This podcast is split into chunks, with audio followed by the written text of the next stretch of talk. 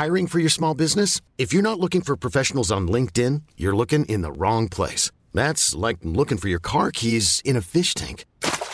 LinkedIn helps you hire professionals you can't find anywhere else, even those who aren't actively searching for a new job but might be open to the perfect role. In a given month, over 70% of LinkedIn users don't even visit other leading job sites. So start looking in the right place. With LinkedIn, you can hire professionals like a professional. Post your free job on linkedin.com slash achieve today.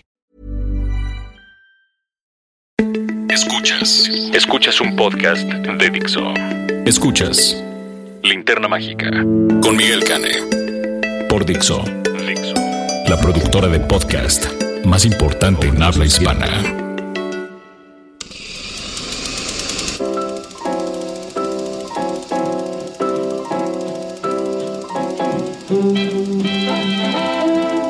¿Qué tal escuchas de este podcast de cinéfilos para cinéfilos? Soy Miguel Cane, el monstruo estrella de la linterna mágica. Eh, es un placer es- de saludarlos este martes. eh, que seguramente esperamos estará soleado o tal vez tenga granizo. No sabemos a qué hora esté escuchando usted esto. Si lo va a estar escuchando en su coche, si se lo va a descargar en su iPad, teléfono o donde esté escuchando. Muchas gracias desde aquí, desde el corazón de Polanco. Y bueno, hoy tengo, no uno, tengo dos invitados. Además, juntos somos los tres chiflados. Eh, con- LOL. LOL. Con nosotros está uno que ya va a empezar a pagar, ya va a empezar a pagar aquí predial, Hernán Sarquís. ¿Qué onda? Más bien ya empiecen a pagarme, ¿no? Yo digo. Ay, bueno. me debes una lana. Yo, a mí me debe una lana Dani, así que pues ahí, ahí vamos. Y también nos acompaña el maravilloso Joe Giordano. Repito, muchas gracias. Es un placer tener estos dos orates aquí conmigo y entonces hablaremos de varias cosas. Estén preparados, voy a decir muchas groserías y este y qué les parece si empezamos pues por el principio. Las noticias de la semana. Bueno, pues entre las noticias de esta semana, Nicole Kidman sigue en una muy buena racha. Eh, la verdad es que los comentarios de la gente que vio en Cannes la película de La Seducción, que es la, la- la cinta de Sofía Coppola. ¿Así se va a llamar en español? Bueno, en inglés es The Beguiled. Ok. Entonces sería Las Seducidas, pero eh, sería más fácil que sea La Seducción, porque el que ejerce la seducción sobre ellas es un solo personaje. Este. Están, eh, están todos coincidiendo en que Kidman está espectacularmente bien. Y este, entonces, pues para que vean, damas y caballeros, que hay actrices de que cumplen 50 y siguen dando. No, y regresan de la tumba. O sea, hace cuatro años su carrera estaba en la cloaca, ya era una has-been. No, yo La siempre. estaban yo siempre.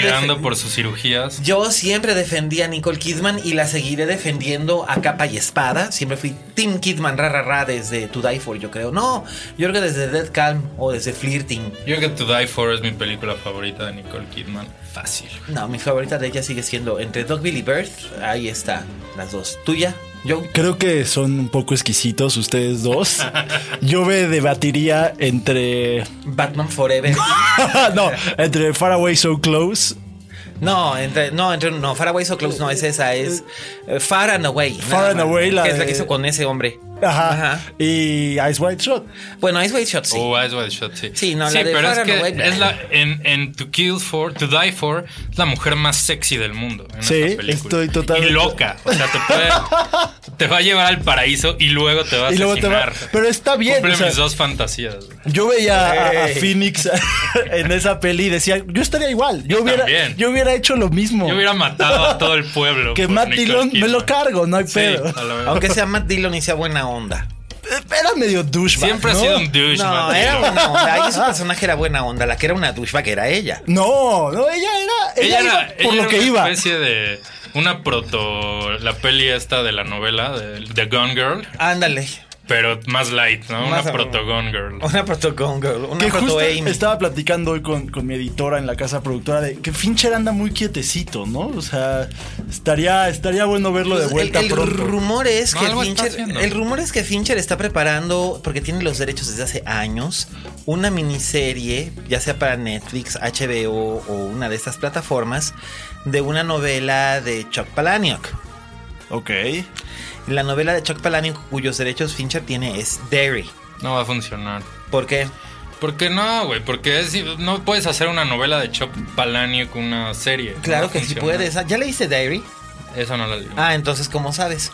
Porque conozco la obra de Palahniuk. ¿No has leído el libro? De no sabes cómo se Palahniuk puede hay, adaptar. hay una, hay un libro que me encantaría haber adaptado por fin. ¿Cuál? Damn. Ah, La de la chavita que se Pero va al son infierno. dos, ¿no? Sí, el segundo no lo he leído, pero el primero es buenísimo. Cuando la chavita llega al infierno y tiene como todas estas conversaciones con Satán y cómo, cómo no le está gustando tanto el infierno. Sí. Pero pues es que es una niña Para de 12 años. Es así como. es- es como aquel libro de. eh, Papá Dios, eres tú, soy Ana. O una cosa así, ¿no? ok, sí, pero a la inversa. Pero a la inversa. Ahora, regresando a Nicole Kidman, tuvo un, eh, en Cannes gran año. Hombre, ya lo creo. Sofía Sí. Coppola, Yorgos Látimos Sí. y Eh, Jane, Jane Campion. Campion. ¿Qué, más pedo? quieres? O sea, ¿qué más quieres? Y además, bien. O sea, todos los trabajos, bien. Yo muero por ver la nueva Yorgos Látimos. Creo que, Que la del sacrificio de un. El Venado sacrificio de un sagrado. venado sagrado. mm, de un ciervo sagrado, creo que le van a poner. Ajá. Qué padre, oye. The Lobster es una. Es no, una creo- belleza. estoy a punto de ver a Sarkis decir que The Lobster no le gusta. No, no, a no, no no le The gusta The Lobster. Yo tengo una historia de horror con The Lobster. Estaba ¿Qué? a punto de verla con, con una exnovia. Y- Es que para qué tienes novia, Sarkis. Sí, carajo, ya se debería tener novios. Saludos a las exnovias de todos aquí. De todos los presentes. Yo no te. Bueno, sí tengo una exnovia, pero. No, eso sí lo quiero oír, güey. Quiero oír sobre la exnovia de no, Kanye. no, no, no, no. Y quiero hablar con ella y No, ya tomarme son- unas chelas. No, ya somos cuarentones, ella vive en otro país, es madre de familia, eh, es una profesional de la comunicación y no tenemos ya nada que este. Bueno, igual más le que mandamos buenos amigos, saludos. Bueno, el punto es que está, empezamos a ver The Lobster y nos empezamos a, a pelear durante el inicio de la película. Entonces de pronto en algún momento yo hice un berrinche así de "Ay, puta madre", le puse pausa, me salí a dar una vuelta, regresamos, peleamos más, negociamos, ya sabes, y nunca terminé de Y la película, ¿qué culpa tiene, güey? ¿No pudiste agarrarla después? No, no, porque después hubo que reconciliarse, entonces. Para que después rompieran de todos modos. Sí, como, como, Ah, como que- invariablemente pasa. Ay, que la chin. No, no, ese es- Que, que la chinita hilaria, carajo. Eso es lo que ves lo que te digo, es que por eso no hay que asociar las películas con las relaciones sentimentales. Yo, por ejemplo, por años no pude ver La Reina Margot. La de Ajá. porque este, resulta ser que la iba a ver, había comprado boletos para verla con un güey con el que quería tener algo, y el güey con el que quería tener algo me dijo, ah, ¿tienes los boletos de la película? Sí, este, pásamelos. Se- y todavía voy yo de idiota y se los paso. Le digo, por mí, dice, no, es que quedé con fulano de tal y no me había acordado y nos pues vamos a ver la película. Le dije yo, what? Toma, aquí está el dinero de lo que te gastaste en los boletos, bye. Bueno, por, lo menos Wow. me devo- por- por lo menos me devolvió el dinero, ¿no? ¿Dónde Hijo de conoces puta, a esa Por lo gente menos- basura, güey? Pero, pero es muy pragmático, ¿no? O sea, Pues sí, yo quiero verla, no contigo, aquí está la Claro, lana. toma tu dinero. sí. Y yo, Have a que- nice life. y yo por, por años no pude ver la película de la Reina Margot. Creo que pasaron como... No mames, pasaron como... Siete años hasta que la pude ver. Neta. Y no me acuerdo de nada después de que la vi. Así que dije... ¿Te eh, acuerdas del exnovio? Eso sí te acuerdas. No, no, no, era, no era mi novio, era, era un date. Pero lo bueno es que después supe que le dio sífilis. Qué padre, güey. Pasando a otros temas. No, no, bueno, pues sí, pero bueno, estábamos hablando de las noticias. Para contrarrestar esta Sí. idea tan fuerte, este, yo creo que puedo confesar mi primera relación sentimental con una película. No fue con un date ni nada, fue con un crush en pantalla. Hook, campanita. Julia Roberts. Sí. ¿Neta? Fue así como, wow, ok. Ok, y Quiero. yo, y yo soy el pervertido, ¿eh? Pues bueno, que, Sarkis dice que él mataría a todo el pueblito de To Die For. Totalmente. Yo me iba nunca jamás. Y a tu ex date le dio sífilis. No, bueno, mi Tenemos una amplia gama de experiencias. Pero en realidad, eh, eh, su crush era Nicole Kidman, tu crush era Julia Roberts, mi crush era Cary Grant. Esto quiere decir que realmente soy. O soy un snob o soy un viejo. O un cliché. Muy bien, bueno, pues el caso es que Nicole Kidman ha tenido un buen año y la noticia es que Joel Edgerton dirigió, dirigió una película que se llama The Gift, que a mí me gustó bastantito, en la que trabajaban Jason Bateman, Rebecca Hall y él. Y la verdad es que es una película que todos los bullies de la secundaria deberían de ver. Y ahora va a dirigir una película basada en hechos reales llamada Boy Erased con Lucas Hedges, el chavo de... em, ¿Manchester? Manchester by the Sea, exactamente. Eh, que es la historia de un chavo que su, es hijo de un pastor así como que muy conservador. Y cuando él confiesa que es gay, el papá lo somete a, te- a terapia de reconversión. La madre interviene, se lo roba a la madre del. O sea, su madre literalmente lo secuestró de la clínica donde lo había metido el papá. Huyeron por los pueblitos y él tuvo que pasar por un, o sea, por una terapia de estrés postraumático y emergió como sobreviviente, pero el, el padre eh, estaba necio en que lo quería reconvertir. Y la madre, por supuesto, se divorció del padre, fue un irigote.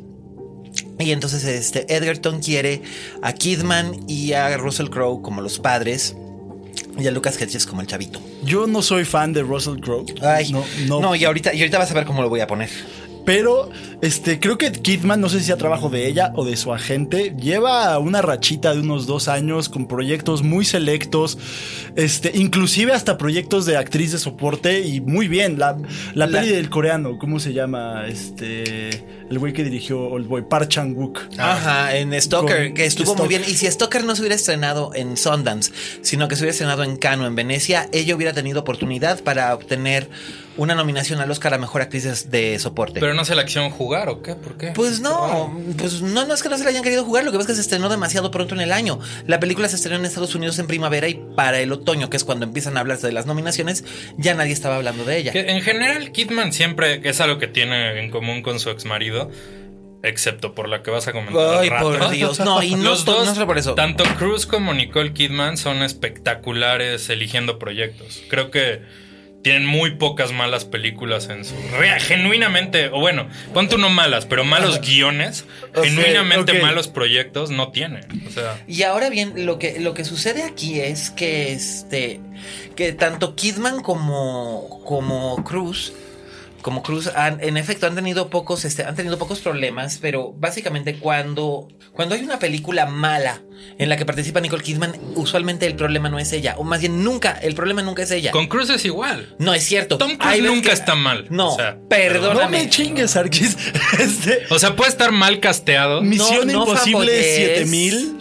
Mira, todavía te paso las de Misión Imposible. No, a mí me Pero parecen ha habido buenas algunas en las que sí ha estado Jack nefasto. Reacher. Este, ya es lo mismo siempre. De hecho, el otro día vi en Vimeo un compilado de estos que hacen como de videoensayos que se llama Tom Cruise Runs a Lot. Sí, yo sé que es el cliché que Tom Cruise ama correr, pero lo hace muy bien, güey.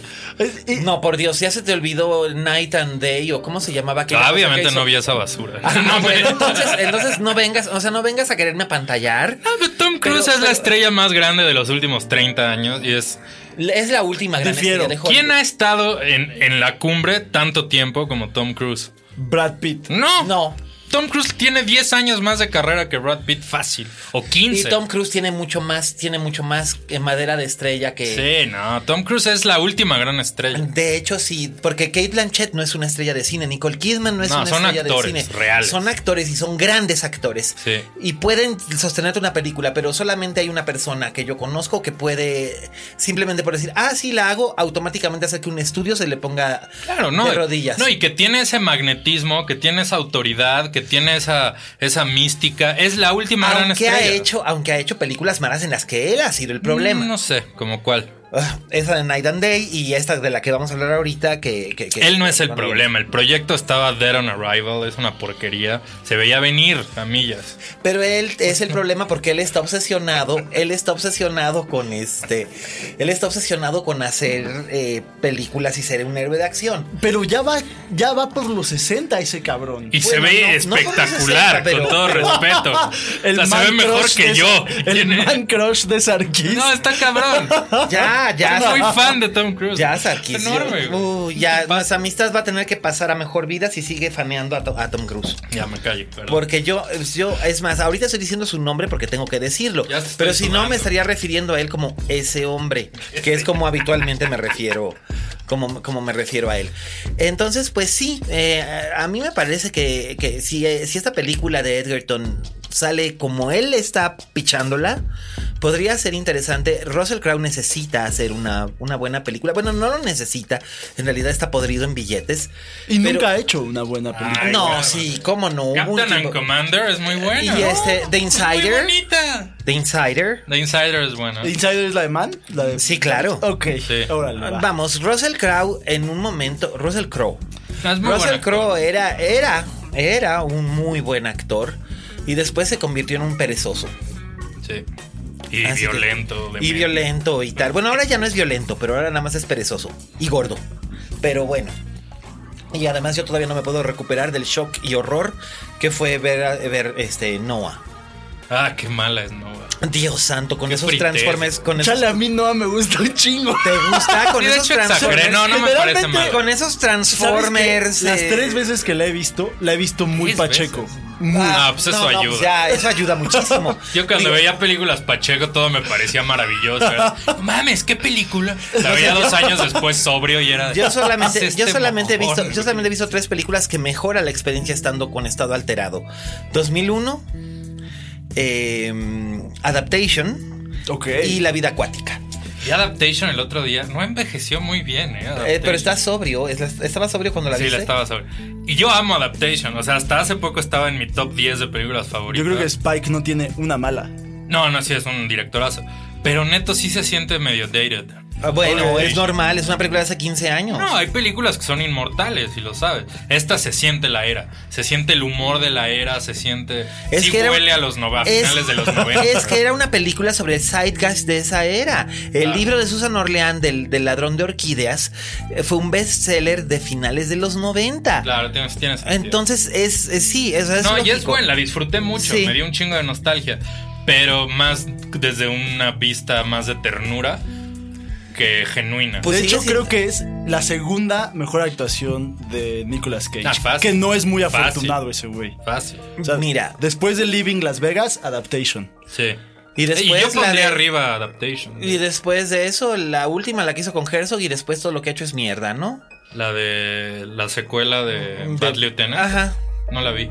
Pues es- es- en realidad es una secuela nada más en nombre, porque en realidad no tiene nada que ver, pero. Ah, hay otra muy chingona de Nicolas Cage. Bringing Out the Dead. Ay, Ah, no. la de Scorsese. La- Ay, no, no, no, no, no, qué cosa más infame. Y ahí No el la recuerdo bien, la neta. No me acuerdo si me gustó. Me acuerdo que estaba chavo, la vi cuando salió. Y yo era fan de las de Mafia de Scorsese. Ajá. Y Y me acuerdo que fue como, que esto no Mafia". se siente como una película de Scorsese. es- La sentí distinta. Pues no, Pero era tenía una película 19 sobre, y era una película sobre desvelados, entonces Claro. es otra cosa. Pero bueno, Vale esa la pena, hay que verla otra vez. A mí me gusta mucho. Yo, yo la pongo sobre la mesa en esta discusión. madre del señor, pues no sé, a mí esa película no me gusta. Siento que la total ausencia de química entre Rosanna Arquette y Nicolas Cage. Pero no era Patricia Arquette. Era Patricia Arquette, perdón, que era su mujer además. Sí. Este, peor, o sea, Pero volviendo a lo importante, díganme una estrella que lleve 40 años en la cima como Tom Cruise. Una. mm, Paul Newman, pero está muerto. No. Pero que, a ver, que haya estado tres décadas. Paul no, Newman. Cuatro décadas. Paul Tiene Newman. cuatro décadas. Paul siendo Newman. una superestrella. No. Siendo protagónico todavía. mm, Marky Mark. Paul Newman. Marky Mark tiene 15 años Ya siendo sé. una estrella. Paul Nicolas Newman- Cage aguantó 10 siendo una estrella. Russell Crowe aguantó 5. siendo Pero nunca estrella. fueron estrellas. Eran Eran, estrellas. leading Bueno, men. eran No, leading men. Eran leading men, pero Bueno, no eran estrellas. Dime otro, otro leading man que lleve cuatro décadas. Nicholson. Nicholson, Nicholson es otra cosa. Nicholson Nicholson, ya pasó, ser. ya pasó, pero Nicholson ya pasó de ser una estrella No, pero sí, a o sea, ser. Nicholson fue una estrella. O sea, pero cine. sí fue una estrella 40 años. Tienes razón, yo. Pues empezó en los 60 O sea, y creo que sí. la figura más cercana sería Nicholson. Quizá. Robert Redford. Pacino puede ser también. No sé, De Niro. Digo, sí, De Niro. De Niro, Meryl Streep, pero Meryl Streep tampoco es una estrella de cine. Meryl Streep ya pasó su época de estrella de cine. De Niro también ya pasó su época de estrella de cine. Pacino igual. El problema con Pacino, Nicholson y De Niro es que ellos empezaron a hacer cualquier cosa para extender la mano para que les dieran un cheque. Claro. Eh, Meryl Streep. Más de Niro que Nicholson y Pacino, ¿no? O sea, Ah, de- de no Niro sé, se la- De no sé, Niro es el que Pacino, más se Pacino hizo la, prostituyó. no, Pacino hizo aquella película de los gemelos con Adam Sandler, así que eso es imperdonable. ¿cuál de los gemelos con Adam Nunca Sandler? viste una película. Ah, sí. ¿No sabes que existe o no? Sí, que es Adam Sandler as Jim y Adam Sandler as Jane, que él interpreta. Ah, que es Jack and Jill, ¿no? Ajá. ya, ya. ¿Sale Al Pacino? De No. Al Pacino. no. As te vas a, sí, as himself. Te vas a traumatizar. Si ves eso, te vas a traumar. No, que- Pacino sí se la ha mamado. La vi la, hace- la última vez que lo vi fue. Y la vi, la vi en Netflix. Bad Grandpa o Evil Grandpa. No, pero no es Niro. es de Niro. Ah, con, ese es De Niro. Con es Zac. Efron. Y yo la disfruté, cabrón. Me reí Sí. mucho. No sé, De Niro hizo hace poquito una película con Anne Hathaway que la verdad es que no estaba mal. The Intern. The Intern, que era una película como para, Ah, para un público. Está muy buena. Nancy Es un público- Meyers. Sí, Nancy es Nancy Meyers. Que hace películas para que lleves a tu mamá el domingo al cine. y- Tal cual. Disfruta y- esas películas. Porque es, como, ese es como el. Hotel Marigold y todas estas Claro. cosas, ¿no? No, cine de Películas- Y perdón, pero Nancy Meyers es una directora que no tiene una mala. Tiene seis películas y las seis son muy buenas. otra de Nancy Son The. Parent Trap. Ah, muy buena. Luego hizo What Women Want. Ah, Ajá, que es bastante buena, sí. Un poco Mel Gibson es otro que le compite a tu crush Tom No, Cruise. Mel Gibson no. Hasta su pedo antisemita. Güey, el, el, el meltdown. No, no, total. no. Mel, Mel, Mel, Mel se quemó. Mel se quemó y Sí, no ha podido volver. Tom Cruise nunca ha tenido un meltdown. Lo más Sí, que ha tenido ¿cómo es no? brincar, Brincar en el sillón sofá ¿Y ese es el meltdown? Parece el republicano hablando de Obama. un traje café. Puta agua. güey. Aguas usó un traje café. güey. Bueno, por lo visto creo es que impecable. en realidad esta semana, en realidad esta semana no tenemos muchas noticias, solamente que vino Leonardo DiCaprio a defender la vaquita marina. el Que ese es alguien, ese es alguien que va a ser el nuevo Tom Cruise. No. DiCaprio va a aguantar cuatro Sí, décadas. DiCaprio, ándale, DiCaprio. Pero DiCaprio. DiCaprio, no, DiCaprio no es una estrella de Sí, cine. es una estrella. No es una estrella de cine. Ustedes que nos están escuchando, mándenos los tweets a h, arroba hgsarquis, arroba Giordano Chala. Giordano Chala, arroba alias Cane, con el hashtag. eh, Vaquita Marina. no, con el hashtag linterna mágica. Con el hashtag linterna mágica y díganos, ¿Leonardo DiCaprio es una estrella de cine o no es una estrella de Claro que cine? es una estrella. No es una estrella de cine. A ver, del tipo onda viejo Hollywood, ¿te refieres? Dime por qué DiCaprio no es una estrella de cine. Porque no, no, no tiene. DiCaprio es cero carismático. Mm. Es buen actor, pero es cero carismático. Él Y no es solamente. buen actor, pero Ah, es mejor actor que muchos otros, aunque. sabe gritar. Bueno, eso no es ser un buen bueno, actor. no es. Digo, Ryan Gosling es mejor actor que Leonardo Sí. DiCaprio. Ryan Gosling no tiene. una cara. Ay, DiCaprio no tiene range. DiCaprio siempre es DiCaprio.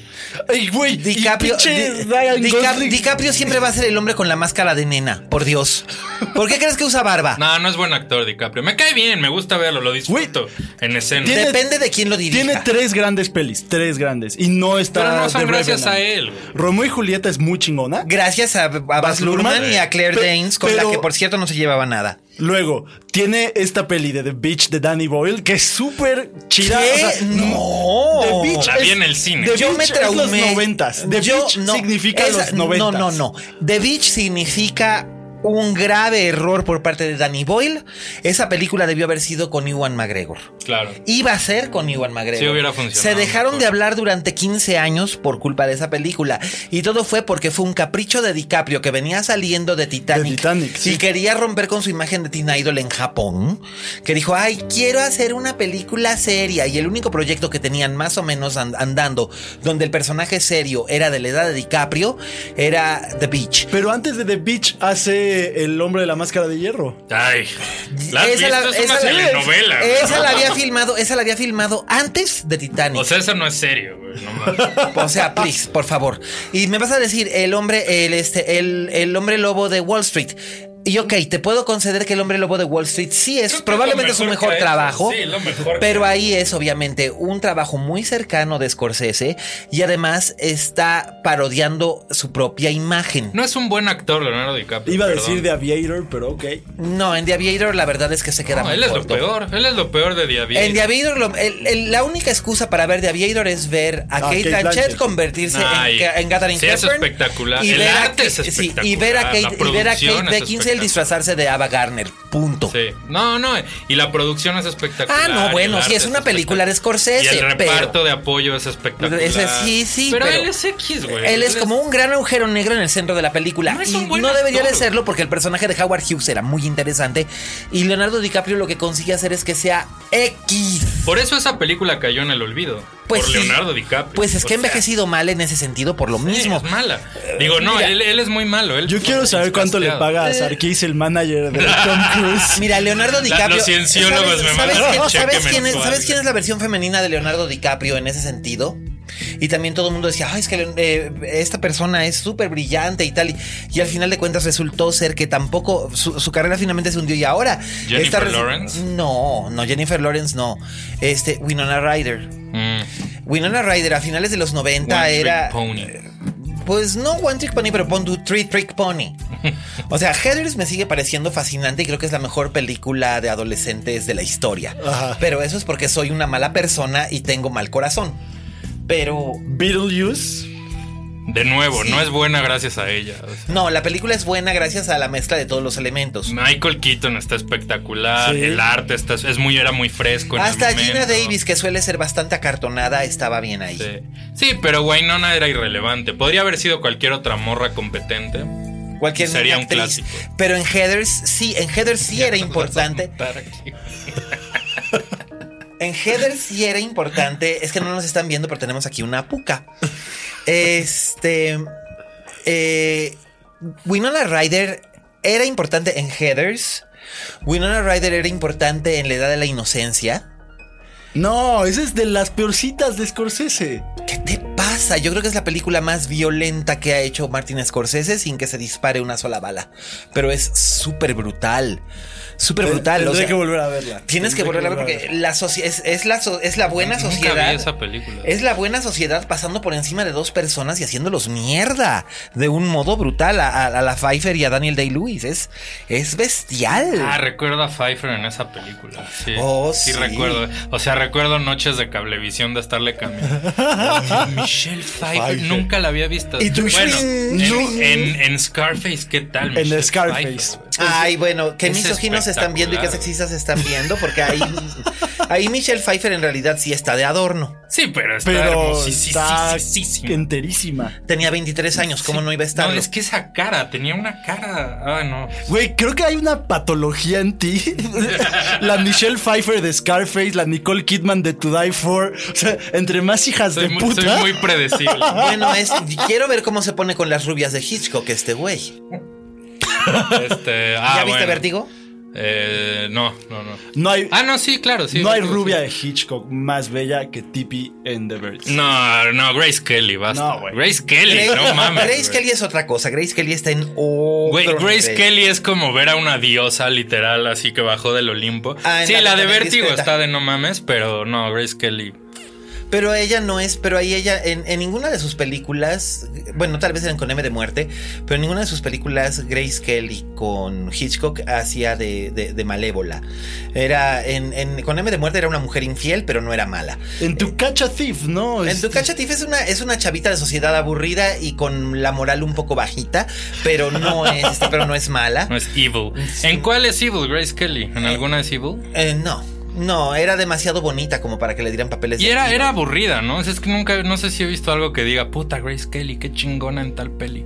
¿Cuál, ¿cuál recomendarías? Mogambo. No la vi. Yo recomendaría Mogambo, recomendaría Ventana Indiscreta, recomendaría todo lo que hizo con Hitchcock.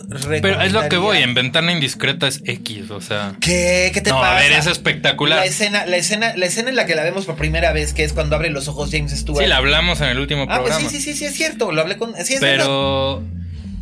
Pero, o sea, lo que voy es no me arrebató su actuación. Ah, es que no era una buena actriz. Ella era una presencia. Por eso es que era una movie star. Probablemente por lo que voy a decir muchos me lincharían, pero, yo no creo que en ninguna peli de Hitchcock haya una gran actuación. Memorable actuación. Ay, sí, sí las hay. No necesariamente de los protagonistas, pero sí que las hay. Eh, por ejemplo, y, y, de los protagonistas, claro que las hay. En, por ejemplo, en Encadenados. Eh, es, es, es, este. Mm, no, no es Spellbound, es. Uh, Notorious. En Notorious, eh, Ingrid Berman está formidable y Cary Grant está formidable y le prenden fuego a la pantalla, además de que se dan el primer beso con lengua en la historia del cine. Este, en, en Rebecca, Judith Anderson hace un trabajo espectacular como la señora Danvers. que también en el viejo Hollywood había pocos directores que el énfasis fuera en la dirección de actores, según yo. No, era más bien sea, en, sí en había, los pero no visuales. era tan importante. Era en los visuales, era en lo de crear estas escenas. Por ejemplo, Cecil B. DeMille era... A él no le importaba que las actuaciones fueran corny. A él Claro. lo que le importaba era que se viera espectacular. Sí. Eh, Era fue- otro medio, ¿no? O sea, era- Digo, fue cuando empezaron a llegar los directores que empezaron a llegar con la segunda oleada en los años 30. europeos, ¿no? Los europeos, William Wyler, Billy Wilder, eh, Lubitsch. que sí traen una idea Eh, más. Sí, más de trabajar. teatral, eh, más- eh, eh, Fritz Lang. eh, que empezaron así como que a hacer cosas, hacer cosas un poco más, más psicológicas y a trabajar más con los actores. Y entonces, por ejemplo, las comedias de Billy Wilder o, o Sunset Boulevard, que es en sí, es una comedia negra, muy negra, tan negra y tan retorcida. Es probablemente una de las mejores películas de Hollywood de la Y historia. la Eso- primera película donde la narra un muerto. Eh, sí, de hecho. Sabía esa- esa ¡Spoiler! Ay, ay, Bueno. tuvieron Ay, más de medio sí, siglo para exacto. verla, perdón. Ahí Bueno, sí, ya. no como, por cierto, me va a quejar al aire. No te vas a quejar al de aire. Miguel Cane no te se la mamó esta te hice semana. un favor. Llevaba yo cuatro episodios de la nueva temporada de House of Cards. Y te quejaste. Me quejé de puta qué mala está o algo así. Dijiste que qué mala, que qué hueva. Te aventaste como tres tweets quejándote. Y Kane me hizo el favor de narrarme el Pero lo último dije- minuto lo del último DM. episodio de la temporada. El cual voy a pedir amablemente No, que no lo se decir. repita aquí porque su servidor no la acaba de ver y probablemente muchos escuchas tampoco. Obviamente no pude volver a verla, o sea, empecé a ver el siguiente episodio y de saber cómo acaba, exactamente cómo acaba, me arruinaste 10 episodios de House Te of salvé, Cards. te salvé de 10 horas de bullshit. No, te la mamaste. Y más porque tú siempre te quejas de los spoilers del otro programa. Que nunca he oído, pero sé que hay otro programa en Dixo que Ah, sí, spoilean bueno. cosas. Fue, es que el salón rojo me poseyó. Además por DM, o sea, qué grandísimo, hijo. de- Te la mamaste. por lo ¿Qué lo abriste, Te güey? la mamaste. Pues sí. O sea, Rey Santo. No, te voy a, a ver cuándo logro ver algo antes que tú y te lo voy a arruinar. güey. Ah, me parece muy bien. Bueno, como vieron. ¿Ya viste Old Boy?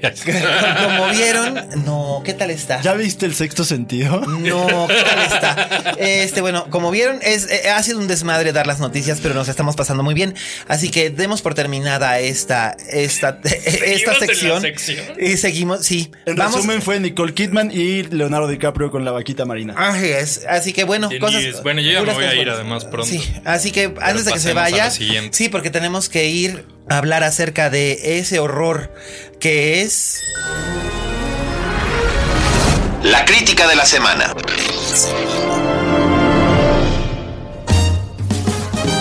Bueno, pues les voy a decir cuál es el horror. Fui a ver una película y me salió sangre de los ojos. Mm, Fue como si me hubiera tomado una botella entera de Ipecac y salí corriendo al baño a vomitar. O sea, no es mala, sino lo que le sigue. Debe ser la peor película que he visto De ese hombre. de ese hombre y además debe ser la peor película que he visto no este año, sino creo que en los últimos dos o tres años. ¿De plano? De plano. Ya sí. la quiero ver. No, manches. No, no, no manches, es que es una cosa horrenda. Me refiero, por supuesto, a La momia. Una película dirigida por Alex Kurtzman, que yo no sé por qué. Alex Kurtzman es Era el. la dupla creativa de Orsi, ¿no? Sí, exacto. O sea, eran los Ah. responsables, eran los responsables de esas horrendas películas de Transformers. Que de hecho, de hecho, mi, mi reseña, mi reseña cinematográfica más famosa es de Transformers 3, que solamente se publicó todo el espacio de mi columna con una sola palabra que decía guacala. Después me tuve que disculpar con Paramount Pictures por andar haciendo esa clase de cosas, pero fue muy celebrada. Pero fue muy celebrada mi columna, porque sí, la película era Guacala, pues esta es peor. O sea, así de mala es. O sea, Guacala doble. Es horrenda, pero además esta idea de, del, como decíamos hace ratito, del Dark Universe, es una estupidez. O sea, yo entiendo que ya la gente no está yendo a ver películas per se y básicamente los que están pagando eh, todo lo que se hace en, en estudios son los, este, son los chavitos, son los adolescentes estadounidenses. No sé, no sé si creo en ese De ahí que Sony, ay, claro que sí, de ahí que Sony esté haciendo películas basadas en universos A de videojuegos y B de emojis y esa clase de cosas. O sea, han estado comprando los derechos de las cosas más absurdas porque no tienen una No, o franquicia. sea, creo que Hollywood lo cree, la pero no única creo que sea franquicia. cierto. Ah, pues déjame decirte que esos son los O que sea, lo se ha pagan. probado que hay R- R-rated movies que son un éxito y Sí. películas no basadas en franquicias que son un éxito. Sí, pero son menos y El son, y pedo son, es que y no quieren arriesgarse, menores. esa es la diferencia. Antes Hollywood estaba dispuesto a hacer 10 películas de mediano presupuesto y jugársela y a ver cuál Pero ya no existe el Y ahora ya no quieren, por eso. Piensa Pero eso el- no significa que no haya un público. Piensa en el 95. Lo hay. hay tres ejemplos de 1995-94 que son excepcionales. Seven, Ajá. California y este y El Cuervo. Ajá.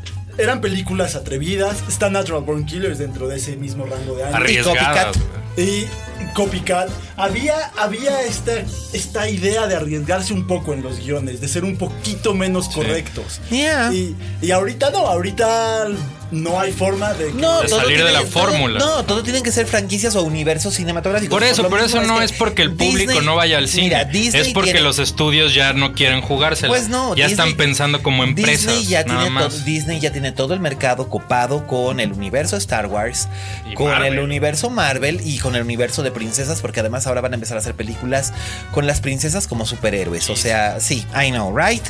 Luego, suena mal, de bueno, Bueno, luego- ¿quieren a, quieren a Shang Yimou para dirigir la versión de Mulan. Wow. o sea, bueno. Yo Eso sí puede estar muy bien. Sí, yo la voy Y a ver. luego, y luego No, no digo que esté mal, lo que digo es, también podrían hacer películas de 10, 20 millones de dólares, arriesgadas, guiones arriesgados, de mediano presupuesto y ver qué pasa. Pero ahora 10 millones estás hablando de una película indie. Pero Por creo, eso. Que, pero creo que lo que dice Sarkis tiene mucha razón, porque si no hubiera jugado así el estu- los estudios hace 20 años, no tendríamos a los Tarantinos, no Claro. tendríamos Wes Andersons, no tendríamos... Mira, yo sería feliz si no hubiera un Tarantino, la verdad. Wes Anderson va Típico todavía. baby y me encanta, boomer. Típico No, baby no boomer. mames. No mames, pero bueno. A ver, hablando acerca de tu querido Tom Cruise. Pues aquí Tom. Cruise, Tommy. Por cierto, este, eh, queridos cienciólogos, mi mail es hgsarquis.gmail. Pueden hacerme llegar la información de pago ahí por mis servicios Sí, de para, defensa. Para que te recluten. para que te recluten y te auditen. Este. Esa película es realmente horrenda. Él hace el papel así como de un investigador que es enviado a desenterrar a una momia que se supone que fue la más peligrosa de todas las eh, faraonas y tal. Y entonces eh, la, la desentierran y la llevan a Londres y resulta ser que, oh no, es el caos. Y la película está muerta desde el principio. Yo no sé a quién se le ocurrió encomendarle esto a un director tan inepto como Alex Kurtzman. ¿Quién es el guion? De él. O sea, ya y te podrás 20 imaginar. pendejos más, Exacto. seguramente. O 30. No, no tantos, pero sí hay como cinco, como cinco créditos en el, en el guion. Tú sabes que ahí ya hay problemas. Claro. Y luego, eh, o sea, está Annabelle Wallis, es una actriz muy guapa y es buena y está completamente desperdiciada. Sofía Boutella es, este, es interesante. Ya lo demostró en Star Trek eh, eh, la, la, eh, Beyond que fue la, la del año pasado, realmente la chavita es, es interesante y tiene tiene una cierta movilidad, tiene una presencia, pero aquí está como que completamente desperdiciada. Está haciendo básicamente una versión más grandes ligas de lo que hacía Cara de Levigne en Suicide Squad. Putísima madre. O sea, parecía así como muñeco de, este, de, venta de, automotriz. usados, Así, así, pues así. Y este, y, y- y- y- y luego, pues Russell Crowe ahí diciendo: Hola, soy el doctor Henry Jekyll y tú. o sea, si pescas la broma, tienes que decir: Ah, ok, eh, a ver a qué hora se toma la fórmula y se vuelve malo. Y si no, no entiendes nada y dice: Ah, no, es que en el mundo hay una serie. Y lo que van a hacer es que van a juntar a la momia, al monstruo de Frankenstein, que va a ser es, Bardem. eh, Bardem. De veras, Javier, o sea, necesitas tanta lana. A ver, no, ¿por para empezar, Drácula y el hombre Voy lobo. a, voy a. Voy a empezar esto. Al- justo por ahí de los 93-94, Kenneth Branagh hizo una versión afortunada. De Frankenstein. Interesante. Era un derivado del Drácula que había hecho Coppola. De hecho, lo produce Coppola. De- exactamente. Ah, sí, sí, sí. Y eran como companion pieces. No sabía El. Drácula de Coppola, el Gary Oldman de Drácula, es una de las mejores actuaciones en la historia del cine. Absolutamente, y es la última película interesante que hizo Coppola. Ya lo, lo he dicho. Es Increíblemente, ¿no? Porque como que algo se murió en él, así que pasó ahí. güey? A Coppola, pues no pues sé. prefirió hacer vinos. No, hizo Tetro, whatever, hace poco. Claro, con Vincent Gallo, que por cierto, Vincent Gallo tiene una página de internet interesantísima, ¿Sí? donde si eres morra lo puedes rentar al güey para que salga contigo. Qué increíble. Vincent Gallo, que es no, La cosa más triste Bunny, que he oído, güey. ¿Eh? Es el Brown Bunny, ¿no? Sí, el Sí, Brown Bunny. sí, sí, sí. Guácala. Buffalo 66 es una gran. Esa es muy buena. Pero bueno, regresando a esto del Dark Universe, este. The Bride of Frankenstein, yo creo que es de las mejores películas de amor que se han hecho en la historia. Clásicas. En la historia.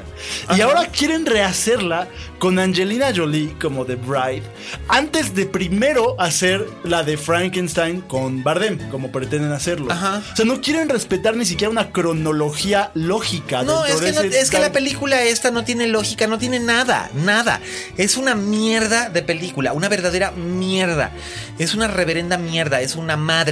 Es, es, es, es espantosa, no tiene nada que la redima, ni siquiera Tom Cruise. Es que ninguno de los refritos, al, copias al universo de Marvel va a funcionar, o sea, De porque no son orgánicos. No, de Marvel, Ah. o sea, que están copiando al universo de Marvel. El universo de Marvel fue casi casi un accidente. Se Fue dio de manera muy orgánica. Se dio muy bien. Sí, funcionó muy DC bien. quiso hacerlo y en DC realidad hizo un DC bodrio y DC ahora hizo un bodrio que lo viene a rescatar Wonder Woman. sí, pues la única decente. Pero es la única decente. O sea, No, yo vi realmente, es la única Suicide que es Squad, buena. no pueden, no pueden pensar que Wonder Woman, buena o mala, creo que es muy buena. Yo a la fecha no la he visto. Tienes que verla. El fin de semana. Sí, está buena. Va a rescatar un universo. Ah, imposible. Y, y lo, voy a- lo que voy a decir probablemente me traiga muchas haters, pero el universo de DC no se puede sostener sobre Wonder Woman porque no es su pilar principal. Por supuesto que no, su pilar principal debería de ser Superman. Claro. Pero las películas de Superman siempre han sido malas, salvo Son la de Richard personajes Donner. que ya no funcionan, perdón, son personajes de los años 20. 30. Quieren traer a Superman al año 30 y 2017. Es soporífero Superman. es de o sea, hueva. es Truth, de Justice hueva. and the American Way. ¿Quién Por quiere eso, ver a Por eso Superman? es que ahora el pilar es Batman. Muy y lo bien. ha sido desde Sí, hace pero 25 ya, años. ya está también vistísimo, Pero gracias. no han sabido hacer Batman. No han sabido. O sea, bueno, a mí la trilogía de. Sí, la de Nolan. La de Nolan fue una la 3 es una mierda. Como- la 3 es una basura. Perdón, la 3 es la mejor, Sarkis, ¿Qué? Pero. La 3 es una porquería. No. The Dark Knight Rises. Rises es la conclusión perfecta No, a ese perdón, universo. The Dark Knight Rises es una bufonada de película. es una estupidez. Bueno, ustedes, The Dark ustedes Knight. porque no los están viendo, pero ya se están agarrando a madrazos aquí estos dos. Ah, somos gente muy civilizada. The Dark Knight es grande, suprema, y lo es por el por, por Joker realmente, pero es que buena básicamente película, funciona. eh, eso nos pasa también porque Heath Ledger está muerto. Si Heath Ledger no se hubiera muerto, no sé qué percepción tendríamos al respecto. No, es, muy- Le es ayudó una muy buena la película. Película. Hizo esa película. No, le ayudó mucho a la película que él se muriera. Ah, ya. O No, sea- yo digo que la actuación de Heath Ledger es esa película. o Yo sea, creo que, yo creo que el- la filosofía de The Dark Knight va mucho más sobre el dilema que tiene Harvey Dent que sobre The Joker. Claro. Y está manejado con las nalgas, perdón. O sea, esa parte que eso de tú tienes razón, eso debería de ser el punto de la película y no lo sabe manejar Nolan en el guion. Pero lo Nolan maneja con nunca ha las sido patas. buen director.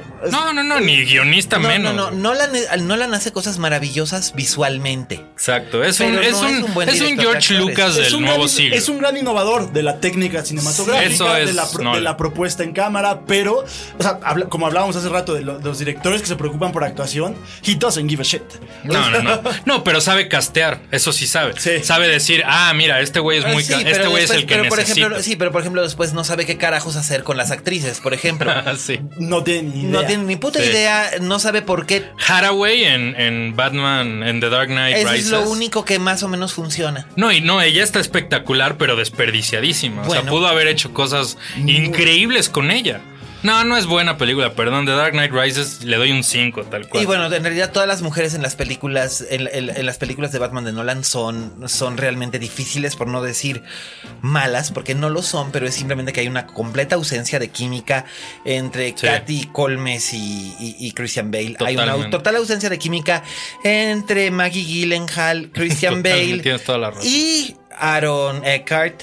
Y hay una total ausencia de química entre la Cotillard, Anne Claro. Hathaway y Sí, Christian de hecho, bueno, creo que Anne que Hathaway más bien suena que fue un accidente, un, un feliz accidente Sí, para fue feliz Nolan. accidente, pero- porque en realidad, bueno, ok, ella sí tiene. Sí, retiro lo Pero dicho. bueno, Anne Hathaway es capaz de tener química prácticamente. Tiene química con Jason Sudeikis en este. En, Colosal, que se va a en estrenar Colossal, en dos semanas tengo en unas México. ganas de ver esa película. Nacho tiene que venir. Se ve espectacular, güey. Pues sí, o sea, Anne Hathaway es capaz de tener química hasta con una caja de galletas. Anne Hathaway es una estrella, mira, ahí está, esa es una estrella. Eh, yo creo que sí tiene materia de Tiene estrella. materia de tiene estrella. materia de estrella, pero todavía no ha alcanzado su potencial. Le pasa lo mismo, por ejemplo, a Gosling. Gosling tiene materia de estrella, pero luego hace unas películas que dices, no mames.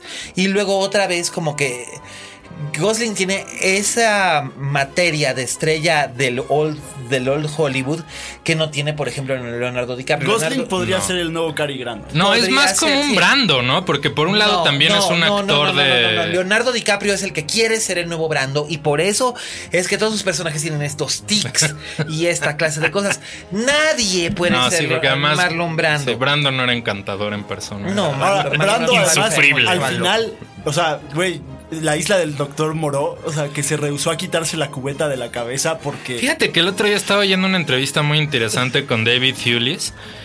¿O era David Thewlis? No me acuerdo Sí. quién era que había estado en esa película. Y decía, no, güey, Brando fue genial en la grabación. Fue súper generoso. Fue súper interesante. Lo hizo muy bien. Nada más que pesaba 400 kilos y lo tenían No, que mover en un diablito. Pero más allá de eso, él defendió mucho a Brando y decía, el director y el estudio y el editor o whatever, quien haya sido, destruyeron esa actuación. El Pero Brando director- dice que hecho, lo hizo muy bien. El director se salió, fue el estudio. John Fue el Frankenheimer. estudio, cierto. Frankenheimer dijo, no puedo. Sí, no fue puedo". Thewlis, ¿no? El que dijo todo Sí. eso. No me acuerdo dónde lo oí. No sé si en WTF con Creo que Mark sí. Maron. No me acuerdo dónde lo oí. Porque, porque, porque, defendía mucho a Porque a- a Frankenheimer dijo, no puedo. O sea, tenía el estudio chingándole todo el pinche día. Y John Frankenheimer dijo, güey. O sea, estás hablando del director de Seconds, de The Manchurian Candidate. Ya me acordé quién lo dijo. Lo dijo en WTF, este... No, en, en Reddit, en un AMA de, de Reddit, este Val Kilmer. Sí, que bueno, Val ahora, Kilmer lo dijo. Que ahora Val Kilmer está del tamaño del que estaba. Brando. Bueno, pausa. Ya, se tiene que ir, se nos tiene que ir este Les hombre. mando un beso a todos Sí, los radios. pero ahorita, ahorita continuaremos, ahorita continuaremos eh, Joe Giordano y yo, porque este tiene que huir porque pues, si no le pegan en su casa. Muchas gracias por la invitación, querido Kane, querido Joe. Como siempre, un gusto verlos. Y nos vemos pronto. Muy bien. Escuchas. Escuchas. Linterna mágica. Dixo. Y bueno, pues este ya se fue Sarkis y lo que tenía que decir de la momia pues ya lo dije, la verdad es que Dios mío es muy mala, es una chingadera, no vale la pena que gasten su dinero en ir a ver. Mejor vayan a ver Wonder Woman otra vez, de veras. Ahora, lo que está muy triste es que pues es el inicio, entrecomillado, de este Dark Universe, que la Universal tiene estos personajes muy muy interesantes a los que si, debe, si está apostándole a volverlos a tocar, debería contratar gente con una pluma un poquito más interesante que Kurtzman, ¿no? Pues sí, pero además hay otra cosa. Son personajes que pertenecen al dominio público. O sea, cualquiera puede hacer una película de Drácula, cualquiera puede hacer una película de Frankenstein, cualquiera puede hacer una película de la momia, cualquiera puede hacer una película del monstruo de la Laguna Verde, porque son, este, de la Laguna Negra, perdón, eh, porque son personajes que ya pertenecen al Ah, dominio público. Yo no sabía que ya pertenecían Sí, al dominio. el hombre lobo también, o sea... Que el remake con Benicio del Toro y Hopkins no era tan fallido, de hace como cuatro no, años. hace como cuatro años no era malo, pero como que tampoco pasó nada con él. No, nada. Nada, o sea, fue aburrido. Sí, un, eh, sí Poquito. visualmente estaba padre. Visualmente Sí, estaba pero bueno. no aportaba realmente gran cosa. Entonces, mm, pero digo, corren el mismo riesgo de lo que les pasó con con Crimson Peak. Crimson Peak era una película que trataba de, re- de revivir el género gótico en el cine. Ajá. Pero el género gótico en el cine, la verdad es que es más bien para otro tipo de personajes. Por ejemplo, esta semana en Estados Unidos y en Inglaterra se estrena Mi prima Rachel de, de Roger Mitchell con Rachel Weisz, basada en una novela gótica de Daphne du Maurier. Esa, esa película es una película más de mediano presupuesto, más un proyecto más artsy, porque esa es la clase de cosas que ahora la gente, eh, ese tipo de películas eran las que antes hacían grandes los estudios. De hecho, ya hubo una versión de mi prima Rachel con Olivia de Havilland y fue una gran película de la Warner Brothers en los años 40 cuando apareció el libro por primera vez en los años 50 y bueno pues ahora ahora quieren hacer este esta versión que va a ser de época etcétera etcétera. Y está padre está padre pero es como para un público más limitado para un público masivo. Crimson Peak no funcionaba tuvo que meterle escenas de broncas escenas de peleas y este y meterle elementos Guillermo del Toro que muy probablemente podía haber prescindido de ellos pero tenía que asegurar que el fanboy que había visto eh, Pacific Rim fuera a ver también Crimson Peak. Y de todos modos, Crimson Peak fue una película muy incomprendida. A mí me sigue gustando, Mucho, pero. sí. Y pero- Chastain lo hace brutal. Lo hacen muy bien, pero hay tanto Jessica Chastain como esta niña Mia Wasikowska, que son las protagonistas realmente, los Sí. hombres son accesorios. Eh, están las dos haciendo básicamente lo que hacían Deborah Kerr, en el caso de Mia Wasikowska, y John Crawford, en el caso de Jessica Chastain. Pero el público ya no es, ya no se conecta tan fácilmente con ese tipo, al menos no el público masivo, que era lo que decíamos, que es el que paga por ir a ver en una película de, de estreno. O sea, que son los chavos, que son los chavos que se gastan sus 10 dólares o sus 20 dólares en ir a ver efectos especiales. Sí, bueno, había una iniciativa de los estudios para este ponerle precio al boleto dependiendo el costo de la película, lo cual me parecía bastante interesante porque entonces ir a ver una indie te iba a costar 4 dólares y ir a ver el blockbuster 10. Entonces la recuperación iba a ser más equitativa y se le iba a permitir a estas películas más chicas tener acceso a más gente porque hubiera sido más barata irlas a ver, pero no ha pasado.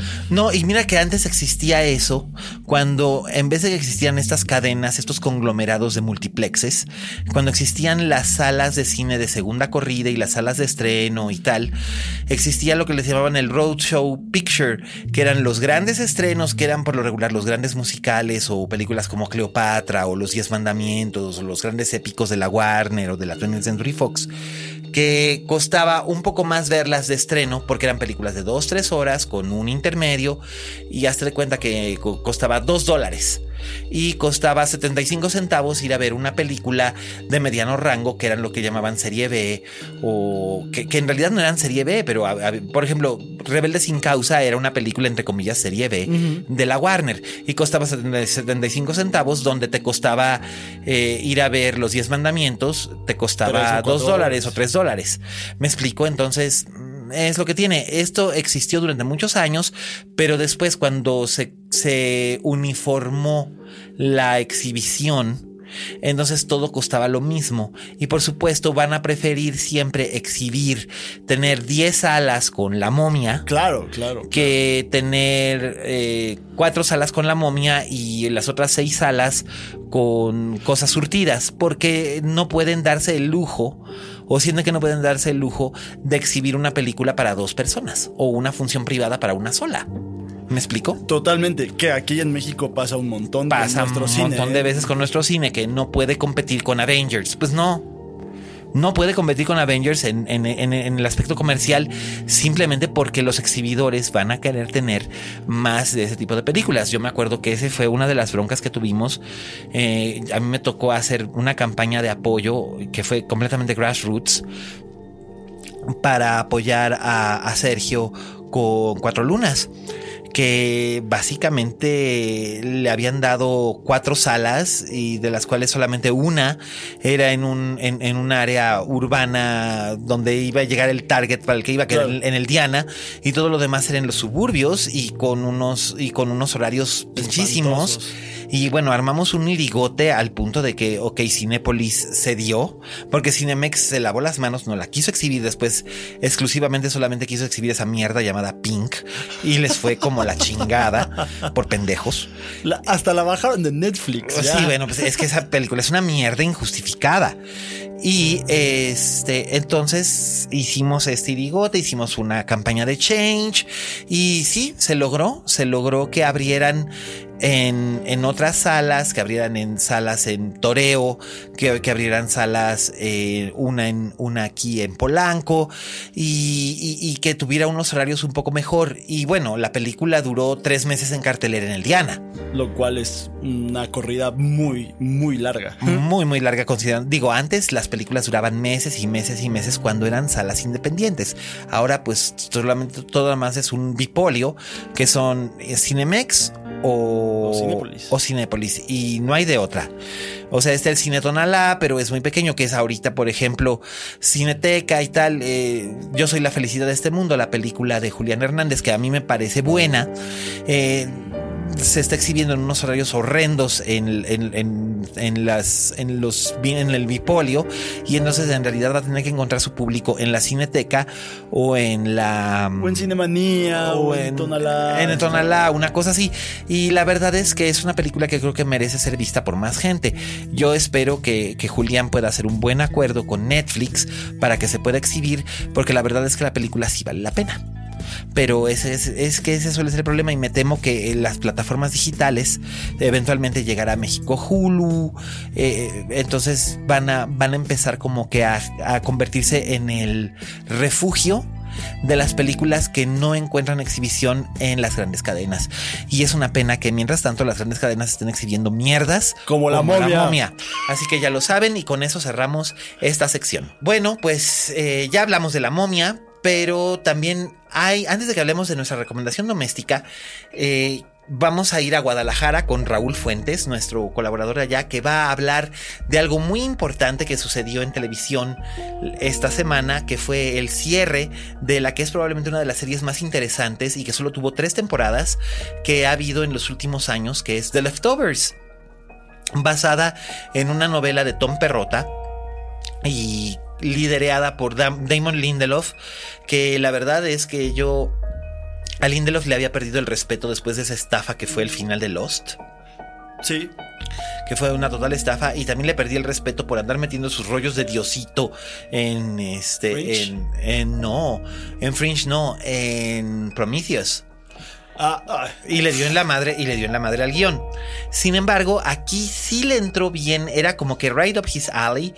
Y The Leftovers funcionó muy bien, las primeras dos temporadas fueron buenas y la tercera era realmente muy buena, fue más reducida que las anteriores, fueron únicamente ocho capítulos y eh, Raúl vio estos, eh, vio esta temporada y va a hacer ahora un comentario al respecto de ello. Así que adelante y ya comentaremos después. Oye Fuentes. Hola, ¿qué tal? Esto es Oye Fuentes, el espacio que Miguel Cane me brinda dentro de la linterna mágica. Yo soy Raúl Fuentes y a mí me encuentras en Twitter y en Instagram como arroba Oye Fuentes.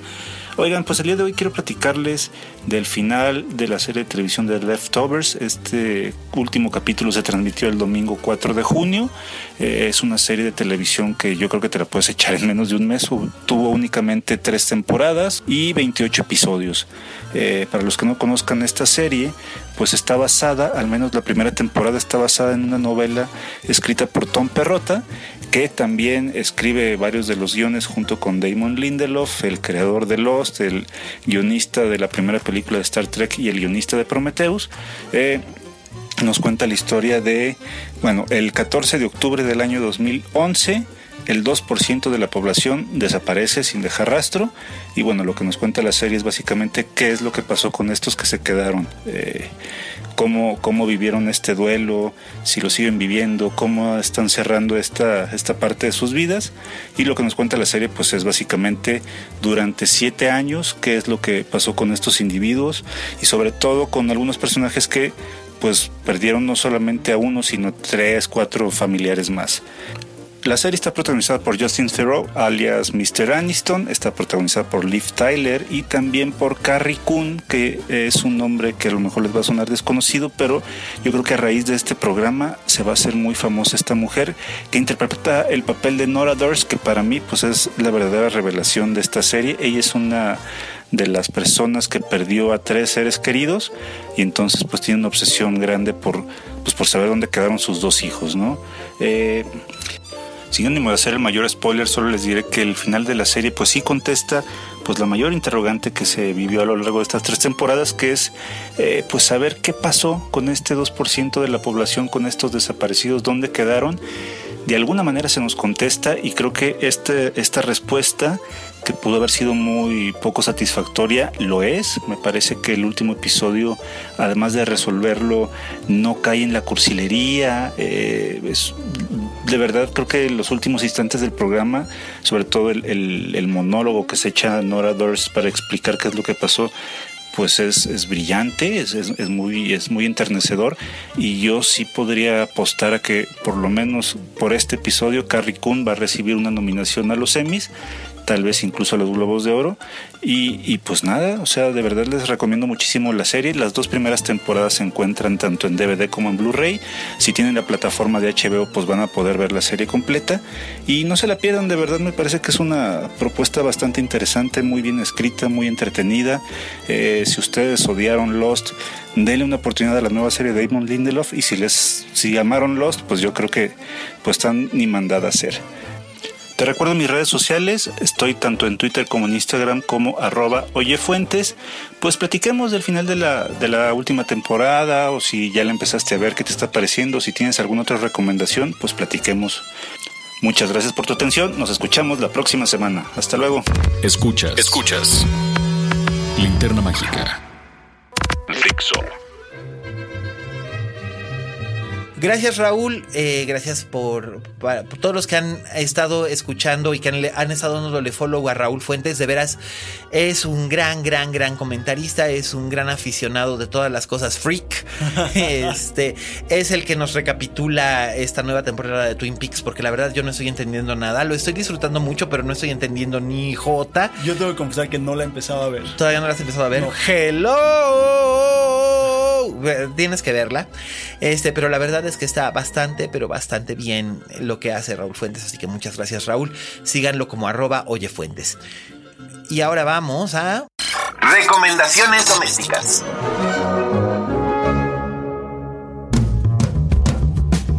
Bueno, pues tenemos recomendaciones domésticas surtiditas. Joe va, a hacer algunas, pero yo antes quiero hablarles de una película que está en Netflix, que la descubrí por mero accidente y que me encantó.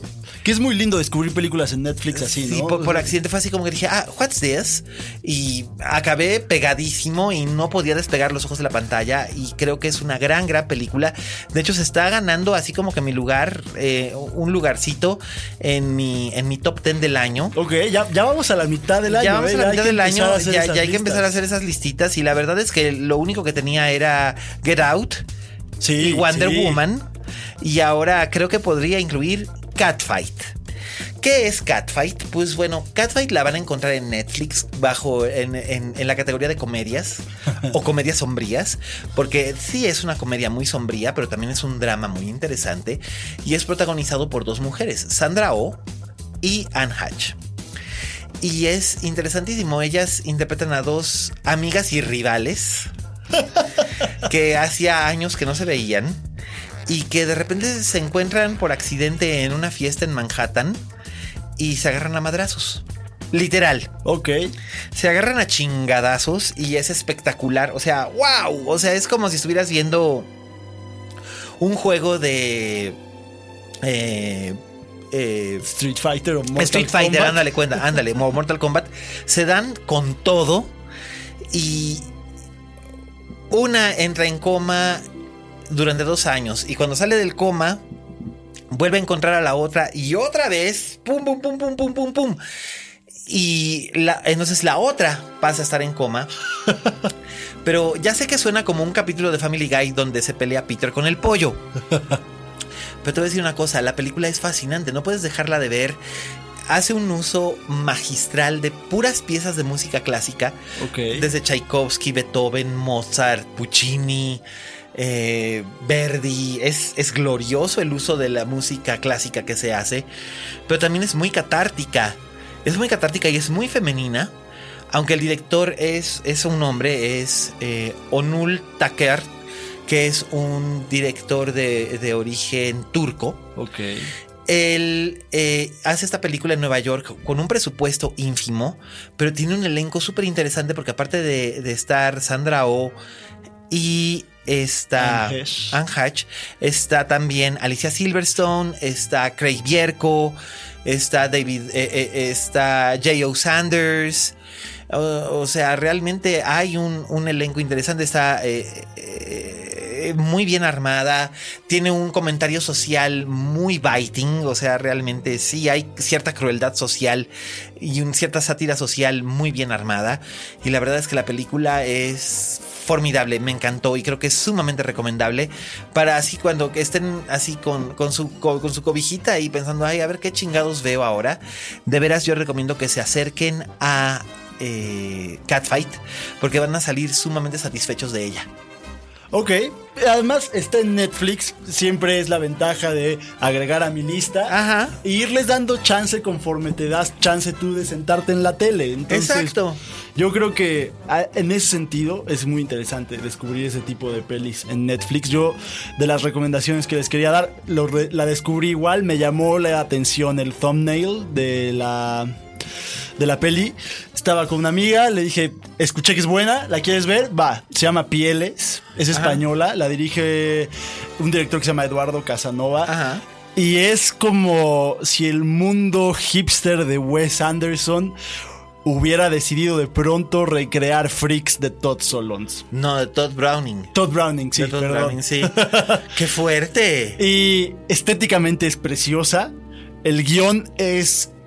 Es súper denso. Es, es un guion donde las relaciones humanas van más allá de, de, de- de cómo nos relacionamos socialmente y cómo nos atrae el físico o no de otras personas. Y gente. Y gente deforme. Hay una mujer que en vez de nacer con boca, nace con ano en la cara. ¿De verdad? De verdad. Un tipo que se cree sirena y entonces quiere que le amputen las piernas. Ok. Y una prostituta guapísima, pero que no tiene ojos. Y, Oh, Dios. Y son una bola de personajes muy extraños en una película de 80 minutos. Ok. Pesadita, pero bastante, bastante Aguanta, recomendable. aguanta el pollo. Ok, porque, porque sí, también la gran ventaja que tiene Catfight es que es cortita, dura 84 minutos, una cosa por el estilo. Creo que las películas de hoy en día, que yo no sé si sea así, por ejemplo, con la mía, este, siempre pensamos que gran parte de su público iba a encontrarlo en streamings digitales. El streaming digital no creo que esté hecho para películas que sobrepasen las dos horas. Este, No, es muy difícil. la, la- la gente quiere consumir y quiere consumir rápido. Es, es una nueva forma de hacer cine, es una nueva forma de escribir guiones. Creo que Pieles lo logra muy, muy bien. Y hay otra película gringa que se llama Little Sister, que es el típico volver a casa para reencontrarte. Ajá. Pero eh, muy en la vena de Garden State, muy en la vena de Elizabeth Town, pero un poquito más oscura. Es una monja que regresa a su casa para reencontrarse con su hermano recién regresado de la guerra. Y el hermano tiene estrés postraumático. Descubrimos que ella de teenager era darqueta y era punk y tiene su cuarto lleno de afiches satánicos. Y ahora es monja católica. y ahora es monja católica, exactamente. Oh, Dios. Se llama Little Sister, también está en Netflix, tiene un póster muy peculiar, o sea, una chavita con el pelo rosa, la van a ubicar rapidísimo. Esas son mis dos recomendaciones y yo voy a ver la tuya lo antes que pueda. Sí, Catfight la verdad es que sí está espectacularmente bien. Y a mí luego se me olvida que Anne Hatch realmente es una muy buena actriz, que ha saboteado su propia imagen muchas veces haciendo todas estas locuras de soy Celestia o soy lesbiana, ay no, ya no soy lesbiana y esa clase de cosas, ¿no? Pero realmente es buena. Y Sandra Oh siempre es garantía de que es algo interesante, es una actriz interesantísima. Y aquí, o sea... Ustedes la recuerdan rompiéndole las narices a. Thomas, eh, a Thomas Hayden Church en Sideways, que le rompía la madre. Sí, sí, sí. Bueno, pues aquí es. Las escenas de combate son. O sea, la preparación física que tuvieron que echarse las dos actrices, mis respetos, Ok. lo hacen glorioso y además está todo este comentario sobre el arte, la vida, la guerra. Eh, la sociedad es, es bastante complejita y al mismo tiempo visualmente es irresistible. Es como te digo, ver un videojuego. O sea, wow, wow, mis respetos para Catfight, la verdad. Quiero ver más de este director y y creo que y creo que hay que darle un poco más de respeto a Anne Hatch. Yo, por ejemplo, a Anne Hatch la recuerdo como parte del ensamble de Birth, la de Jonathan Glazer. Claro. Que a la gente se le olvida que ella sale ahí en un papel de casi casi de Lady Ultra Macbeth. Este, que es una, es una vieja cabrona que hace unas chingaderas horribles. es un peliculón. Birth es un no, no, con Kidman, by the way, que la verdad es que es una gran, gran, gran película y uno de mis sueños es eventualmente poder adaptarla a teatro, pero ay, qué complicado sería también, así que precisamente por eso es un reto, así que habrá que ver, pero esas son nuestras recomendaciones domésticas. ¿Y qué te parece si pasamos al postre? Vamos. El clásico de la semana.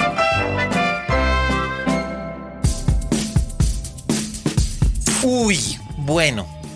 El clásico que les tenemos esta semana, que además lo estamos grabando precisamente el día de mi cumpleaños, bueno, el día previo a mi cumpleaños, pero ustedes lo van a oír el martes posterior a mi cumpleaños, así que bueno, ya no se molesten en felicitarme, da igual, pero es una de mis películas favoritas de la infancia. Aviéntenle un cebollazo, porque sí, No, no. sí quiere felicitaciones. No quiero, no alias- quiero, ya no quiero nada. Arroba alias Cané. Nada, nada, nada, nada. Este, oye, una de mis películas favoritas de la infancia y una de las mejores películas de la historia. The Birds. The Birds de Alfred Hitchcock. Los originales Angry Birds. Absolutamente, que no entendías ni qué onda. Eh, esta película tiene un origen bastante peculiar en el sentido de que Alfred Hitchcock había comprado los derechos de un cuento de Daphne du Maurier que se llama The Birds, que es acerca de una familia en una granja en Cornwall que se van viendo cada vez más aislados porque aves de toda la localidad empiezan como que a atacar a la gente y ellos no, no saben qué hacer y entonces se van, se van encerrando y encerrando y encerrando y encerrando en su granja porque no pueden irse. Entonces se van, se van viendo cada vez más aislados.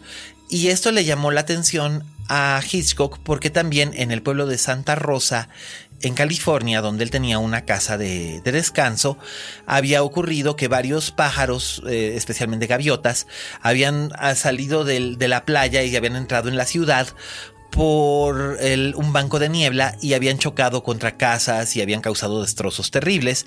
Y no era el único caso aislado, sino que había habido más a lo largo de la costa oeste de los Estados Unidos, esto a finales de los años 50.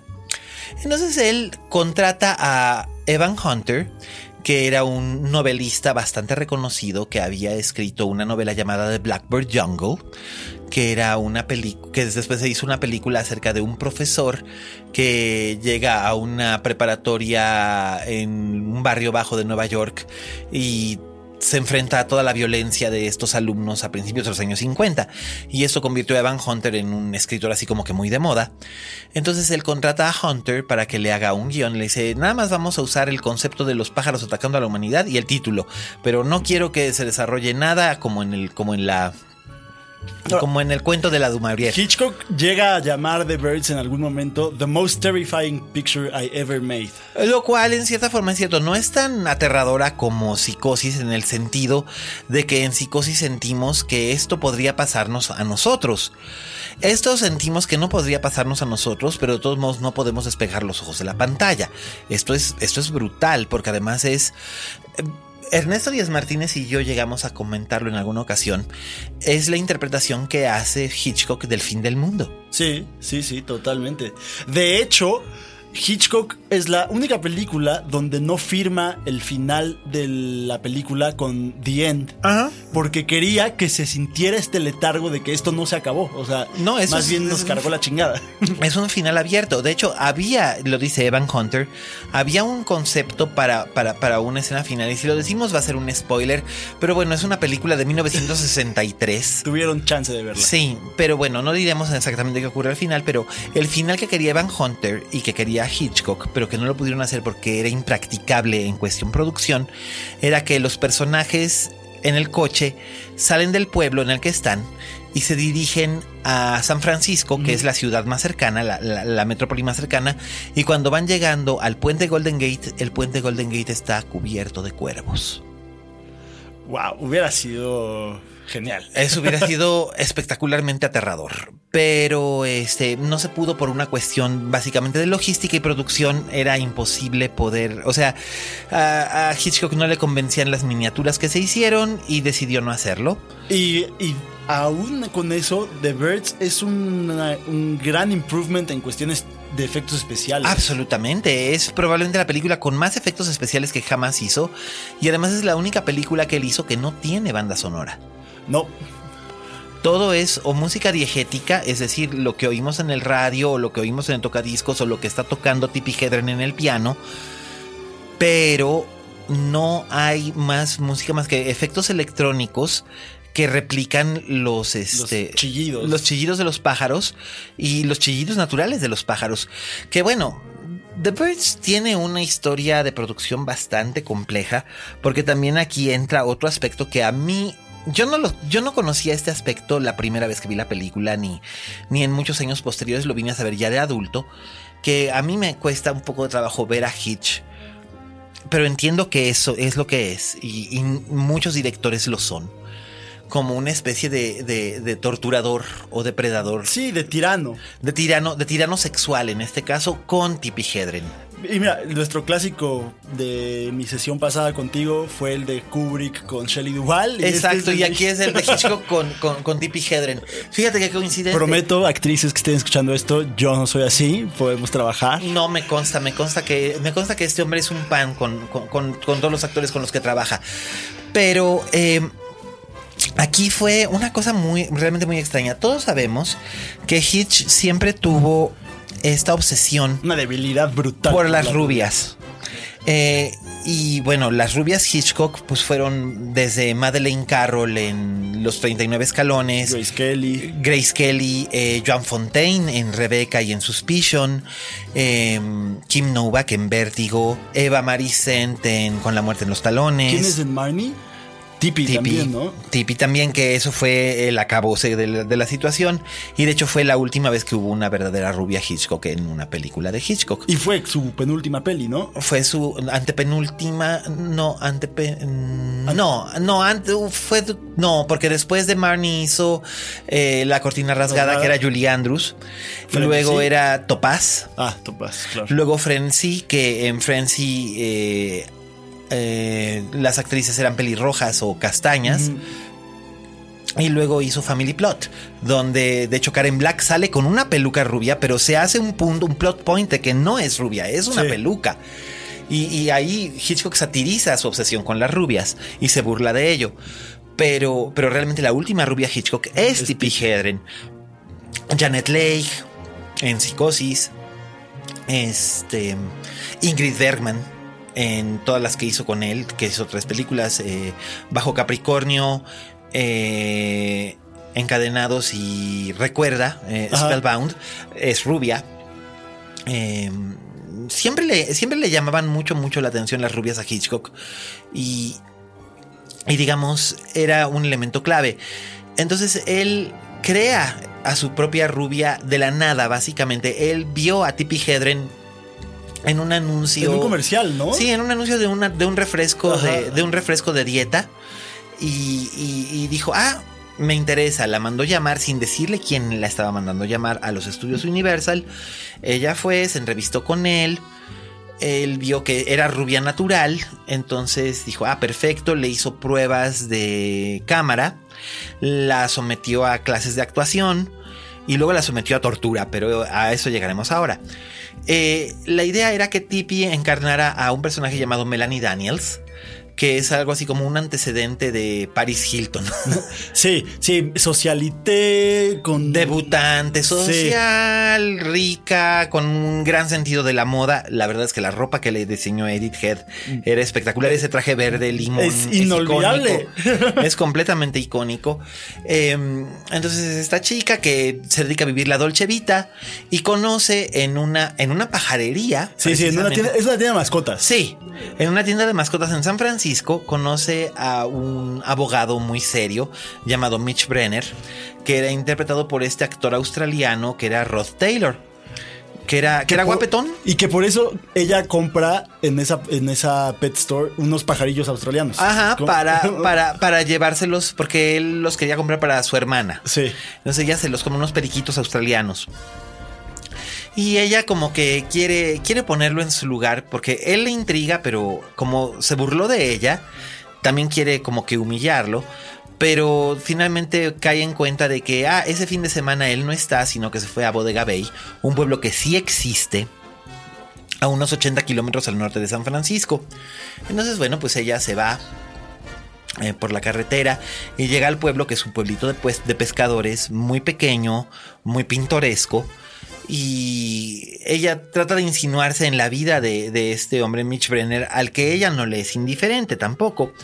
Él vive con su mamá, Lidia, que es la enormísima Jessica Tandy, que hace de una madre muy neurótica. Que es muy posesiva. repitiendo el patrón de hijo guapo, madre posesiva. De las madres en Hitchcock, que son la señora Bates y la mamá de Claude Rains en, en Notorious, por ejemplo, o la mamá. Inclusive en The es- Rope, ¿no? Sí, y en Extraños en un tren, y en este, y en Con la muerte en los talones. O sea, los personajes de las mamás siempre eran como Muy aprensivos. muy aprensivos, muy contenciosos y medio cínicos. En este caso no es cínica, de hecho es una buena madre, es solamente que como es viuda reciente tiene este pánico a ser abandonada. Y la hermanita que es Verónica Cartwright, que posteriormente sería una de las actrices que apareció en eh, La invasión de los ultracuerpos o de los ladrones de The cuerpos. Body Snatchers, ¿no? Ajá, con Donald Sutherland y Brooke Adams.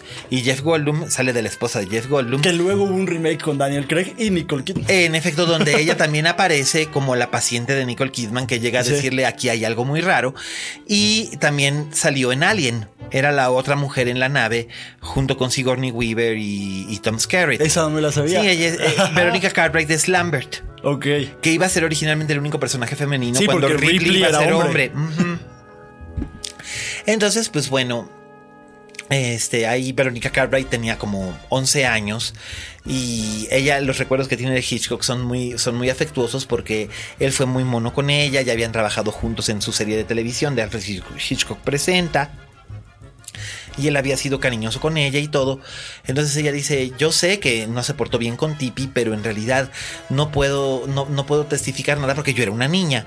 Pero mucha gente de producción y del resto del elenco recuerdan que Hitchcock presionaba mucho a Tipi Hedren y que cuando ésta le dijo que no, o sea, que lo, Sí. que lo rechazó muy cortésmente, pero lo rechazó, entonces es cuando él la somete a tortura.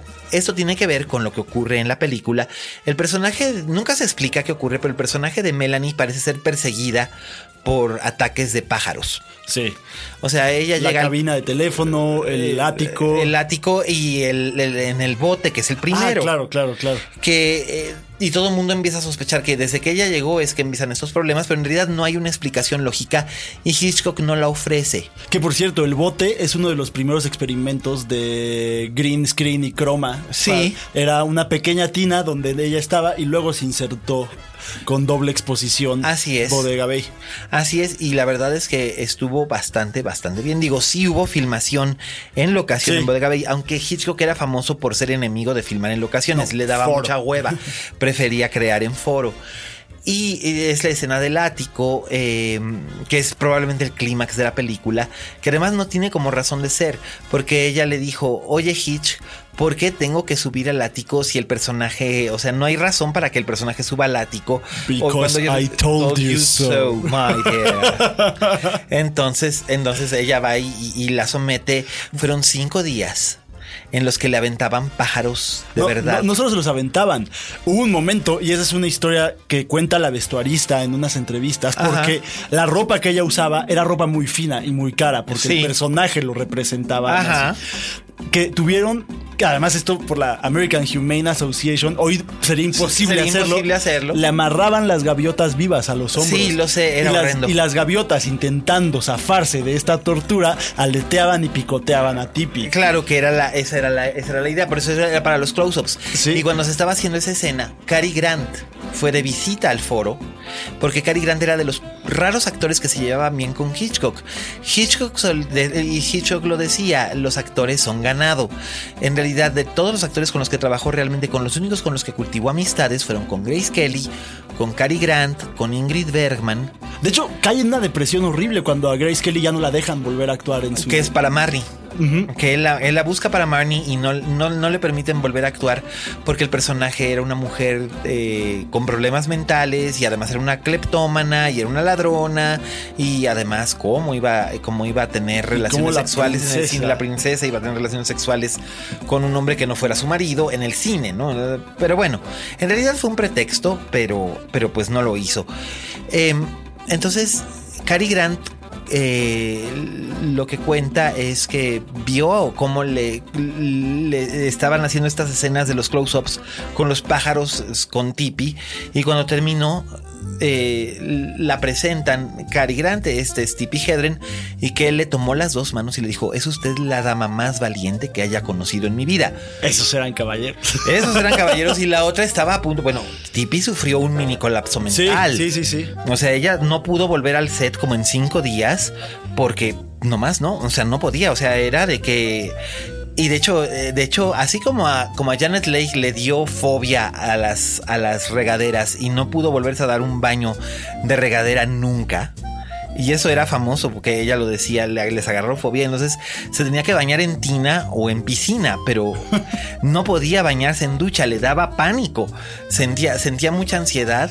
Sí. Y además tenía que tener a alguien con ella en el baño cuando, cuando, cuando se bañara. Entonces, o se bañaba con la puerta abierta para que su marido la escuchara, o sus hijas, o quien fuera, pero no podía bañarse sola. Le daba mucho miedo. Eh, Tippi Hedren le agarró fobia a los pájaros. Curiosamente, ella es una gran defensora de los derechos de los animales. Es que sí, sí hubo, yo creo que muchísimas violaciones a códigos de filmación con respecto a, al uso de animales vivos en esa peli. Tampoco había tanta regulación. Regulación, no. Y, y la verdad es que, o sea, sí hay unas historias de terror de ya se murió ese, pongan más, pongan más. Sí, sí, sí, hasta que, eh, bueno, la, la escena del ataque de los niños, algunos son, este, son pájaros mecánicos, otros son títeres y otros son de de veras. O sea, realmente sí era muy brutal y además había puesto a correr a los niños en una, en una, ¿cómo se llama esta cosa? Ay, que la- ahora la usan para hacer cardio en los gimnasios. Este, una bicicleta. No, un- no una rampa, una rampa corredora. Ah, ok. Y entonces estaban corre y corre y corre y corre y corre y corre las criaturas y ahí les estaban aventando pájaros también, ¿no? O sea, realmente eh, el truco era que nos hizo creer lo imposible. Totalmente. Y era un fin del mundo muy aterrador. Muy aterrador y además si lo tomas en cuenta que cuando, la, cuando hizo la filmación, Hitchcock era cuando estaba justo en vísperas de la crisis de los misiles con Cuba. Entonces había mucha tensión en, en los sets, la gente estaba muy inquieta y esa atmósfera se traslada a lo que se filma. ¿Tú te acuerdas la escena en la que la confrontan en este en en, el- en la cafetería del pueblo Sí, sí, sí. que llega eh, Doreen Lang que era esta, esta actriz que trabajaba mucho con Hitchcock en televisión La y- acusan de ser la culpable. la culpable, ¿no? Que dice, Who are you? What are you? I think you're evil. Evil. Sí, sí. Evil. Y la tiene que cachetear para que se tranquilice y la otra se desmaya, ¿no? O sea, la cachetea y se desmaya. Pero eso es un gran momento memorable de, una, de parte de una actriz que era una, un- una actriz que está haciendo un beat part, pero qué gran trabajo hace. Sí, sí. Y, y- y la verdad es que es que todas las películas de Hitchcock tienen una red de soporte de que los, los personajes pequeños son los que como que están sirviéndole al espectador para se- sentir por dónde se, hacia dónde se está dirigiendo. Sí. Y, y eso funciona, eso funciona muy bien ahí, del mismo modo en que funcionaba bien en El hombre que sabía demasiado o en Frenesy. Y aquí es, es, es, es, es brutal el trabajo que hace en el sentido de que finalmente eh, no hay esperanza. O sea, es una película muy oscura, Muy. muy, muy, deprimente en el sentido de que no, no hay esperanza. Todas las otras películas de Hitchcock, con la excepción de Psicosis, habían tenido finales más o menos optimistas o bien finales abiertos, Pero, pero, pero el- no siniestros. Psicosis este, tiene esta idea de, de, de Norman Bates este, como más calmado. Sí, o sea, eh, de todos modos resulta ser que él es inocente, él no cometió ninguno de los crímenes, fue su madre usando su cuerpo, en el sentido de que él desarrolla la personalidad de la madre. Y por eso dice, I am going to sit here and not move and they will see that I can't even hurt a fly. y entonces dices, ah, órale, o sea, qué fuerte. Pero aquí, aquí sí Hitchcock va incluso más allá. No hay esperanza de ningún tipo. si acaso no una nada. pequeña esperanza romántica porque escapan ellos dos juntos, ¿no? En el Sí, con, con toda la familia, pero so what? Ella está rota. Y Totalmente. el, y el mundo, y el mundo está, el mundo está perdido. Y, y- y probablemente la película dura exactamente dos horas. La primera hora la utiliza Hitchcock para presentarnos a los personajes, construirlos, hacernos que nos importen. Y la segunda hora, en el momento en el que entra la segunda hora, on the clock, empieza todo a irse a la chingada, rapidito y de buen modo. Y lo hace de un modo formidable. Sí, sí, sí. Y, y la verdad es que creo que al final del día The Birds es un gran blueprint, un gran mapa de, de todas las películas que a partir de 28 Days Later, por ejemplo, se volvieron a poner de moda sobre, Sí. sobre ya nos cargó la chingada. Las películas post-apocalípticas Sí. o apocalípticas. Sí, no, sí. incluso, obviamente, eh, eh, The Walking Dead le debe. Le debe muchísimo a, a The Birds. Claro. Así como le debe a las películas de zombies de Romero, le debe a The Birds. Es que el tono de The Birds es ese, es el tono de una invasión que no podemos controlar los humanos. Que no sabemos de dónde vienen, no sabemos qué quieren. Y además lo dice este personaje de la anciana ornitóloga en la cafetería, ¿no? Dice, "Ah, si semejante cosa fuera verdad, la, la humanidad no tendría oportunidad. Hay más de 100 millones de pájaros en el mundo. 100 millones de pájaros. Sí, O sea, ¿te imaginas esa cantidad de pájaros atacando? atacando. Y además de un modo coordinado y organizado como lo hacen ellos. Y pueden volar. Y pueden volar y tú no. Y, y esos efectos visuales funcionan también. Todo ese mate que hace del pueblo. Sí. Y para, que- para que lo veamos, porque aunque casi todo lo vemos desde el punto de vista de Melanie o de Mitch, eh, hay un momento en el que nos alejamos de todo esto y no, ya no lo estamos viendo desde el punto de vista de un ser humano, lo estamos viendo desde el punto de vista de un pájaro. Desde arriba, ojo de pájaro, y estás viendo absolutamente toda esa destrucción, ¿no? Y es. Y, y el final, la conclusión de la peli es muy lógica. Es como. They won. Sí. Y they won very fast. Claro, en dos días. En dos días, ¡pum! Y, y no sabes por qué, y la verdad es que tampoco ya me importa, ¿no? Creo que es la película más ambiciosa que Hitchcock jamás hizo. sí, sí, sí. Probablemente su última gran, gran, gran película. Algunos dicen que es Marnie. Puedo concederlo porque además Marnie la empezó a hacer casi, casi back to back.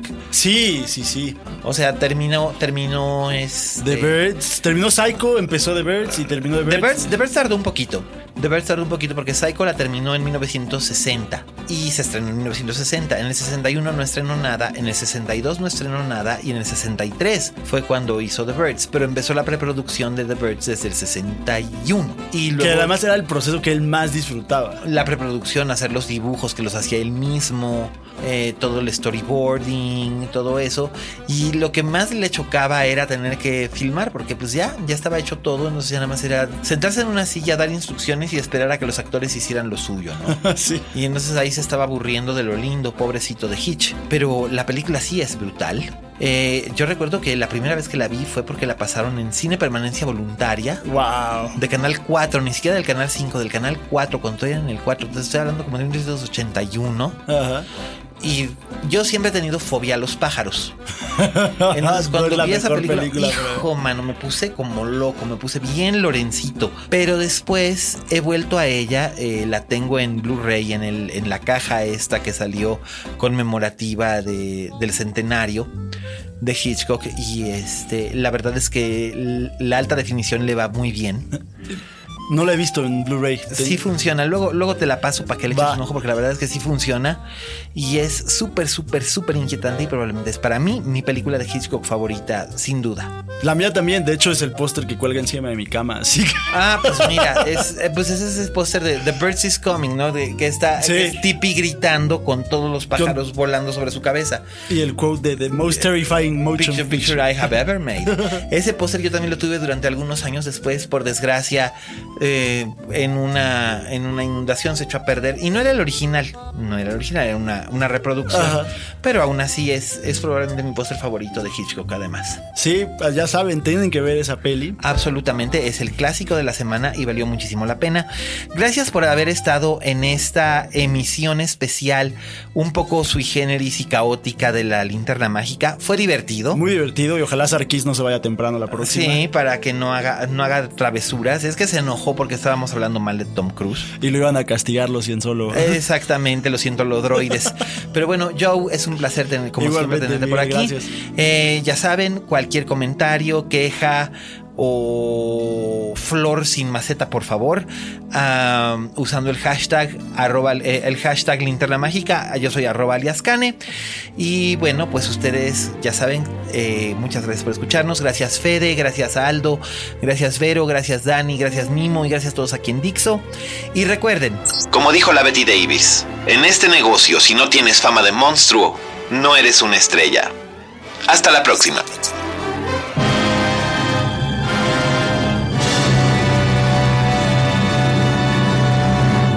Dixo presentó Linterna Mágica con Miguel Cane.